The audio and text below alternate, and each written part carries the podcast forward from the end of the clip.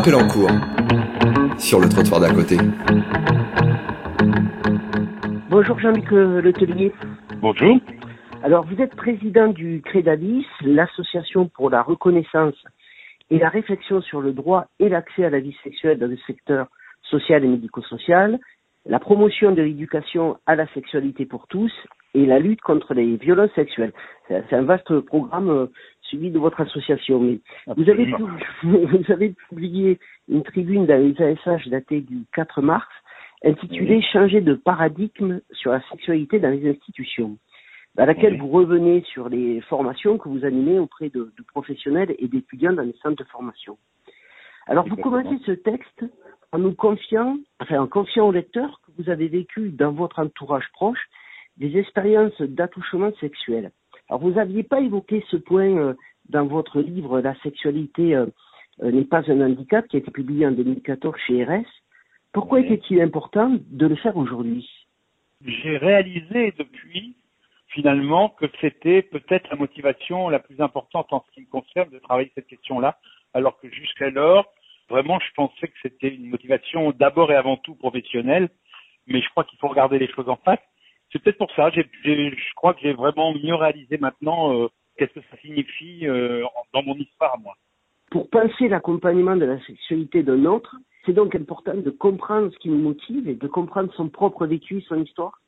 Ah, absolument. C'est, c'est- moi, quand je fais une formation, justement, je mets sans jamais aller au-delà de ce que les gens veulent bien.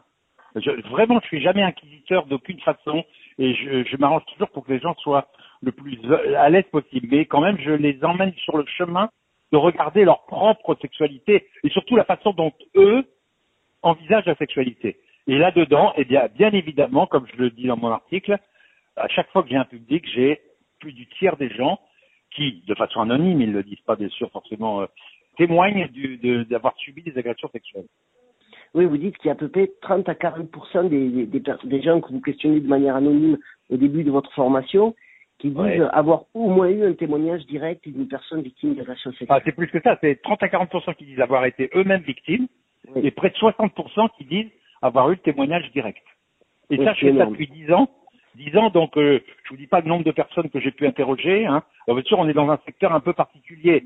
On ne peut pas dire que je ne sais pas du tout s'il y a une particularité du secteur qui ferait que ça attirerait plus des gens qui ont quelque chose à réparer de ce côté-là. J'en suis pas sûr.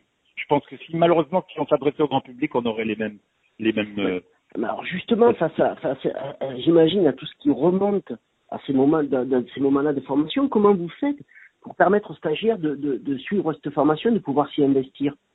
C'est c'est difficile à expliquer par écrit, il faudrait un livre en trait pour en parler. C'est que moi, j'ai, je, surtout, j'évite complètement, enfin, je crée une ambiance qui fait que je ne demande surtout pas aux gens d'amener ça sur le tapis et de le déballer devant tout le monde. Surtout pas. Et ça ne m'est jamais arrivé. Les gens le comprennent bien.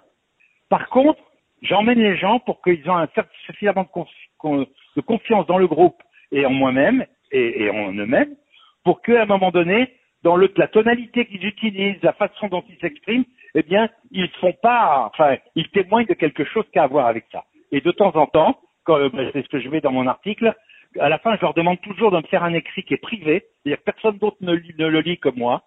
Et effectivement, là, j'ai des gens qui, qui me témoignent directement. Alors, ils signent ou ils signent pas, ça n'a aucune importance.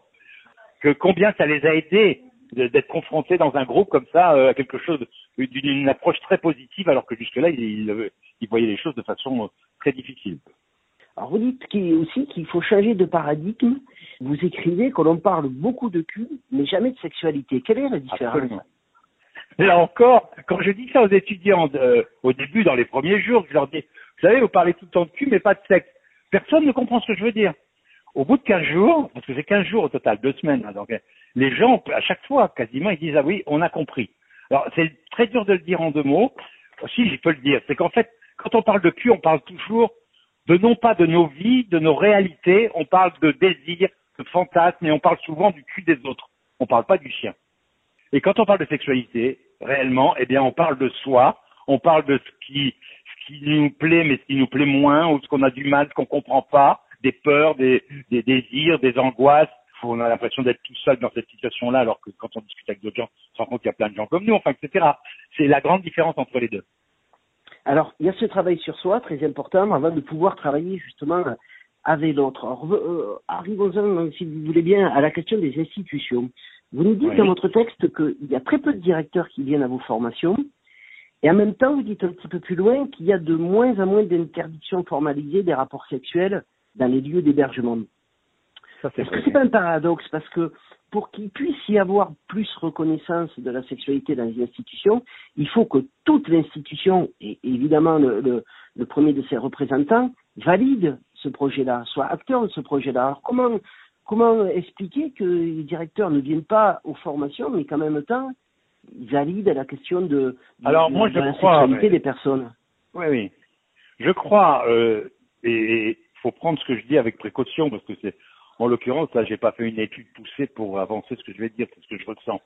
Je crois qu'en fait, si maintenant il y a quasiment plus d'interdiction de relations sexuelles entre usagers, en tout cas majeurs, hein, parce que mineurs, il y en a encore pas mal, entre majeurs, en fait, je crois que c'est la pression extérieure. C'est pas la volonté personnelle des directeurs, c'est qu'en fait, les ARS, contrairement à ce qu'on pourrait croire, peut-être, très souvent, eh ben justement, incitent les institutions à modifier leur, leur euh, façon d'appréhender ces choses-là, entre autres. Et puis, il y a, je crois, l'ambiance générale, le climat général. Moi, j'ai commencé il y a dix ans en disant qu'on était vraiment le tabou. On n'y est plus. Mais ça ne veut pas dire pour ah, de ce tabou-là, en tout cas, que la, la question n'est plus tabou. La question n'est plus du tout tabou. Par contre, l'implication, c'est-à-dire ce que ça déclenche réellement dans les pratiques, c'est pour ça qu'on organise là les 27 et 28 avril la pratique des, des bon, enfin on y reviendra, mais parce que dans, dans les pratiques réelles, il y a encore un chemin énorme à faire. Alors j'en viens, dans mon article, j'ai une chose d'une simplicité évangélique, mais incroyable que les gens, c'est incroyable que les gens ne voient même pas ça. Comment se fait-il que la plupart du temps, le lit c'est 90 dans les institutions, on héberge oui, des adultes Oui, oui, oui. Donc il n'y a, plus de tabou, on, reconnaît le droit, mais on ne donne pas de possibilité. Ça eh ben voilà, c'est ça. Entre accepter que les choses existent et tout, et vraiment organiser l'espace pour que les gens puissent euh, réellement euh, être autonomes le plus possible dans leur sexualité, alors là, il y a encore un grand chemin. Et jusqu'où doit aller l'accompagnement d'après vous? Euh, Il y a un article dans le même ASH euh, du 4 mars dans lequel vous avez publié votre tribune. Il y a un article justement sur une institution qui travaille cette question de la sexualité. Jusqu'où doivent aller les professionnels? Est-ce qu'ils doivent aussi se transformer en aidants sexuels Écoutez, alors il y a plusieurs façons de voir cette question-là. Je dirais que pour une raison de culture, pour une raison vraiment de culture, moi je pense, dans, dans 99% des cas, non, parce que les gens ne sont pas du tout prêts à ça, ils n'ont pas été formés à ça, ils, ils, sont même très gênés par rapport à ça, et ça serait, à mon avis, tout à fait contre-productif de demander à des professionnels de l'accompagnement du médico-social d'aller jusqu'à de l'aide sexuelle, par exemple de l'aide à la masturbation ou des choses comme ça. Ça, je pense que c'est c'est pas possible, mais c'est pas pour moi, ce n'est pas en soi une impossibilité. C'est que c'est culturellement c'est impossible. Ça viendra peut-être un jour, donc, euh, effectivement, euh, pour moi, l'accompagnement, en fait, c'est ce que je dis souvent, ça consiste d'abord à ne pas interdire, à ne pas empêcher. C'est d'abord et avant tout ça, déjà, si on arrivait, alors ça suffit pas, hein, mais si on arrivait déjà à ne pas empêcher de fait, pas dans les mots, dans les mots tout on a le droit, mais de, de, de fait. Hein je vais vous donner un exemple, mais alors extrêmement simple, qui est arrivé il n'y a pas longtemps, là, tout, une, une masse qui accueille des personnes en handicap psychique. Une personne que je connais, puisque je l'ai interviewée et tout, qui est une schizophrène, mais très bien stabilisée, très intelligente, qui a un regard sur sa maladie et tout. Et bien dans une réunion entre professionnels, il y a quelqu'un qui a dit elle va pas bien du tout en ce moment, euh, elle veut s'inscrire sur un site de rencontre. Eh ben voilà. Donc vous voyez, on est très loin de l'assistance sexuelle, on parle même pas de ça là. On parle que on, on regarde les gens par le par le biais, par le prisme de leur maladie, et on pense que vouloir s'inscrire sur un site de rencontre, c'est parce que elle va moins bien.